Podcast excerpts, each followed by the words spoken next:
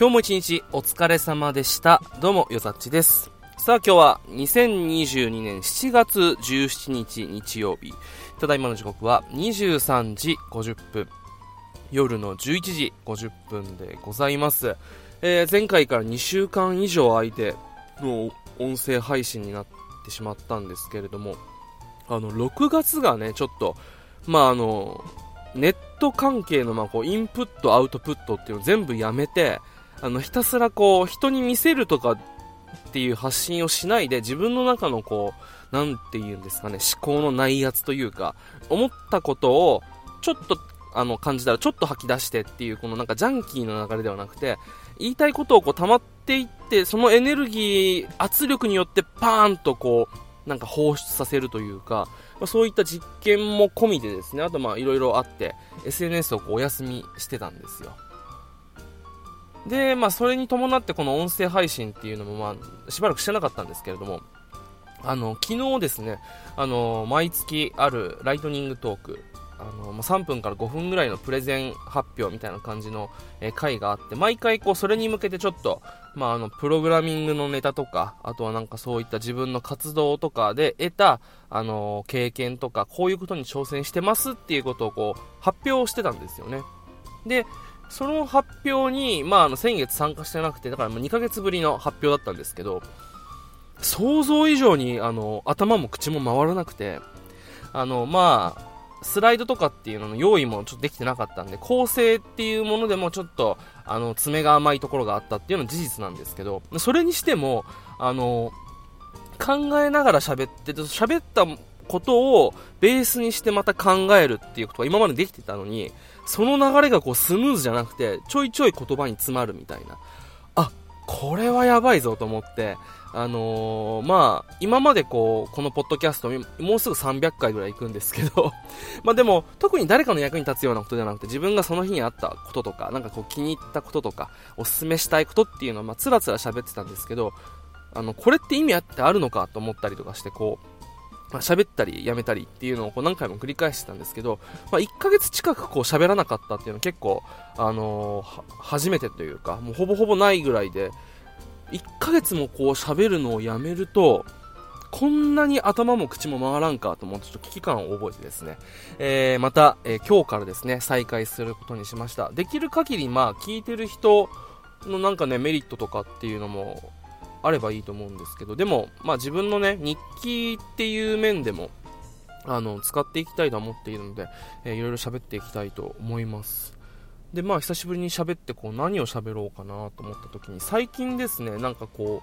う、あの、人前とか、まあ自分、人の目につくところに、まあ自分がやりたいこととかやってみたいことを発信していこうっていう情報、あの、まあお話を聞いたりとかしてですね、これを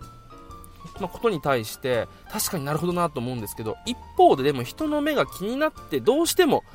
あの気になってしまってなんか一歩踏み出しづらいっていうことってあると思うんですよで大体こう有言実行まあ言ったからにはやらなければいけない。で、誰かの目もあるし、そういったものがあるから頑張れるっていう人もいると思うんですけど、そうでない人も僕はいると思っているし、逆にそう有言実行できる人でも、自分の心身の状態によってはなんかいろんなものが気になってえ行動に移せないっていう時ってあると思うんですよね。まあ個人的な意見なんですけど。で、まあその一つ、一個ハードルを超えることで、あの、より、まあ、自分の中で得る、なんかこう、いいやって踏み出す力とか、で、追い、あの、こういう自分を追い込んだことによって、こう、自分だけだったら踏ん張れないところも誰かに見られてると思って踏ん張れるっていうのももちろんあると思うんですけど、これだけだとやっぱ苦しくなるなと思って、僕が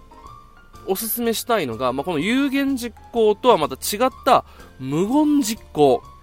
これちょっとね、あの、あんまり言ってる人いないんでおすすめしたいなと思って今回、えー、おしゃべりしたいと思います。で、まあ、この無言実行っていう言葉、まあ、その名の通り、言わないで実行する。だから、誰かにこういうことやってるよとか、えー、こういうのやってます、あの、チャレンジしようと思ってます、宣言をすることなく、自分の中で淡々と、えー、やってみたいなと思って、えー、こっそり実行するっていうこと。これ結構おすすめしたいんですよ、僕。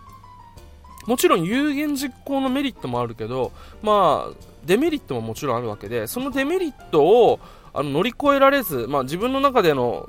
ハードルが超えられず行動できないぐらいだったら、誰にも言わなくてもいいから実行した方がはるかにいいんですよね。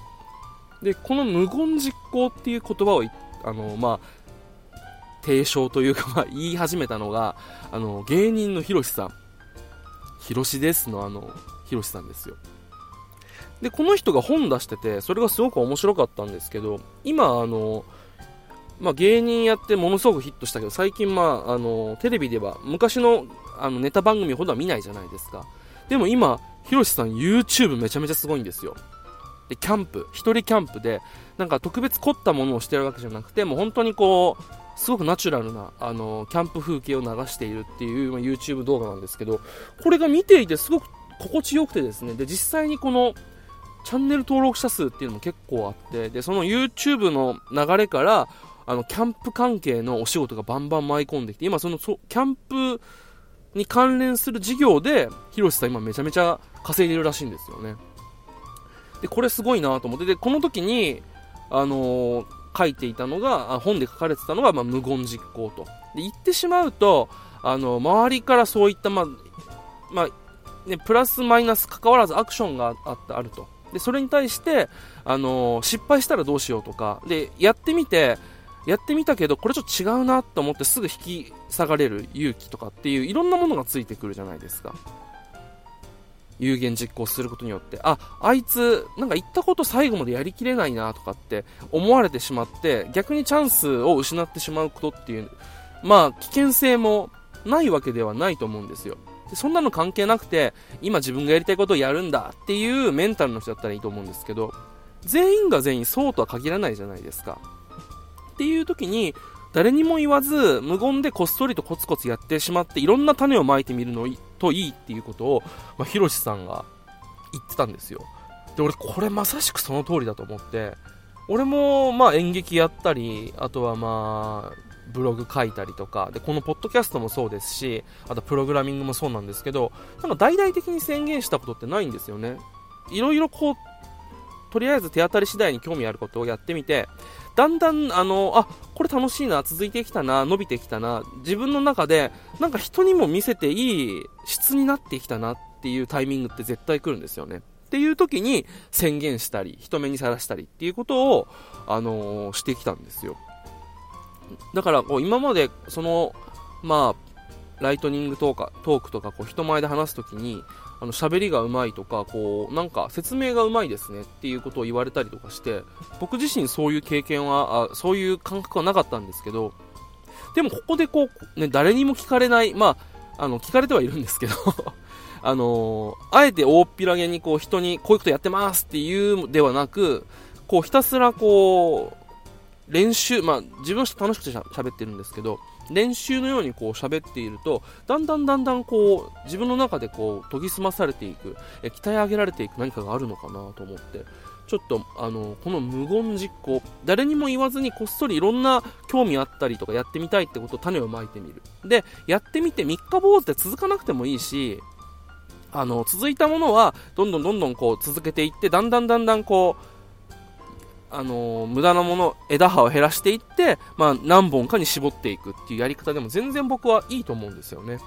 で、このヒロシさんのキャンプ事業っていうのもまさしくそれらしくて、まあ、キャンプは好きだったけれども、あの、そのキャンプ1本でやってたわけじゃないらしいんですよ。バンドもやったりとか、あとなんかいろいろとこう活動されていた中の一つで、キャンプやっていて苦じゃないし、当たったから、これに絞っていって、で、だんだんだんだんこう成果出てきて、さらにこう、こっちに注力していくっていう形で、今の、あの、キャンプのスタイルがあるらしいんですね。だからこの、無言実行っていうのはね、結構おすすめです。で、エクスマっていう、あの、エクスペリエンスマーケティングって言って、あの、すごくあの、面白い、あの、マーケティングの手法というか、まあ、演劇を取り入れたりとか、こう、人とのつながりっていうところに注力した、あの、エクスマっていう、あのー、まあ、なんていうんですかね、マーケティングやってらっしゃる藤村さんっていう方がいらっしゃるんですけど、この人があの最近、あの、TikTok とかにもこう、いろいろとこう動画を配信したりとかしてて、この人すごいんですよ。多分もう50、60ぐらいいってる、まあおじさんからおじいちゃんぐらいなんですけども、いろんなこう SNS とかそういったものにこう、じゃんじゃんやってみて、いろいろトライアンドエラーして成果を出してる、すごい方なんですけど、この人の動画で毎回こう、最後に言うのが、とともかくやってみよう、ダメだったら変えればいいんだからねって言って終わるんですよ。で、これ確かにそうだなと思って、この、とりあえずやってみる。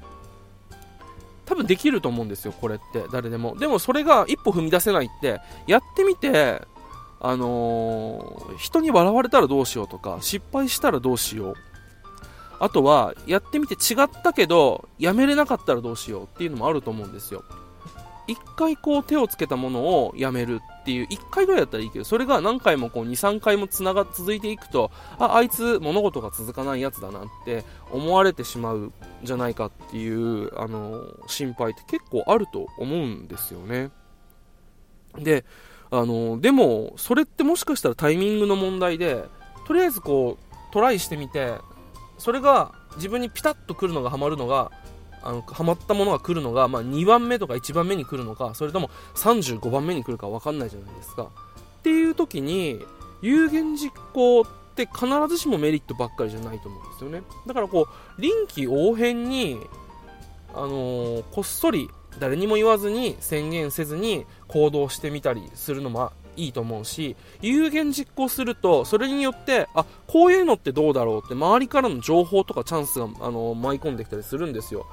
っていうメリットもあるんで、そういうのが欲しいなと思った時には有言実行したらいいしっていうことで、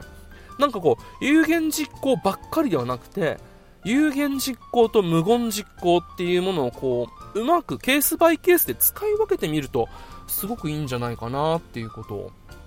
えー、思いました。まあね、あの、言ってみることによって生まれるメリットとか、本当に、あ、誰かがこう、待ってくれてるからやらなきゃとか、誰かのためにや言ってしまったからにやらなきゃっていうのも確かに力としてはすごくいいしそれを活用する時っていうのももちろんあるんですけど逆も絶対あると思うんですよね。だからこう周りが応援してくれたりとかあ全然いいねいいねっていうコミュニティだったらいいんですけど必ずしもそうとは限らないじゃないですか。周りが笑ったり、あ、お前そんなやり方ダメだよ、こうしろよ。あ、こんなやり方がいいよとか、こっちの方がいいよ。え、今からそれやるのダメじゃん。遅いよとかっていう声もあると思うんですよ。で、それもあって全然いいならいいんですけど、超人的なメンタルじゃない限り、そういうので、あの、不必要に HP とか MP 削られるじゃないですか、自分の。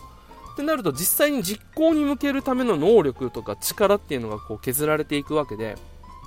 ただでさえ01にあのゼロのものを一歩踏み出すだけでもかなりエネルギーを使うのにさらにあのそれ以外のところでエネルギーを使いたくないっていう思いがあったりするので無言実行一つあの、まあ、今なんか一歩踏み出せない方っていうのはあのちょっと頭の片隅に置いてもいいんじゃないかなと思いました。はい、このポッドキャストも最初本当誰にも聞かれてなくてただただこう喋ってでそれでなんかこう引っかかった人が聞いてだんだんこう聞かれるようになって今気づいたら、えーと、フォロワー40人ぐらいいるんですけどまあ少ないか多いかは別としてでも好きなことをただ喋って40人弱が聞いてるっていうのは結構、えー、すごいことなんじゃないかなと思ったりするのでまあまあまあとりあえず何はともあれ実行してみないことには始まらないのでそういう意味では、えー、無言実行っていうのは一ついいんじゃないかなと思います。えー、ぜひですね、なんか今、えー、やってみたいこととか、ちょっとやっちゃいけないと思っていることもですね、ちょっと、ちょっとチャレンジしてみて、一歩踏み出す、なんかお役に今回のお話がなればなと思います。久々のあのトークなのでちょっとグダグダと 喋ってまとまりないトークでしたが、最後までお付き合いいただいた方、ありがとうございました。うたちでした。それでは、また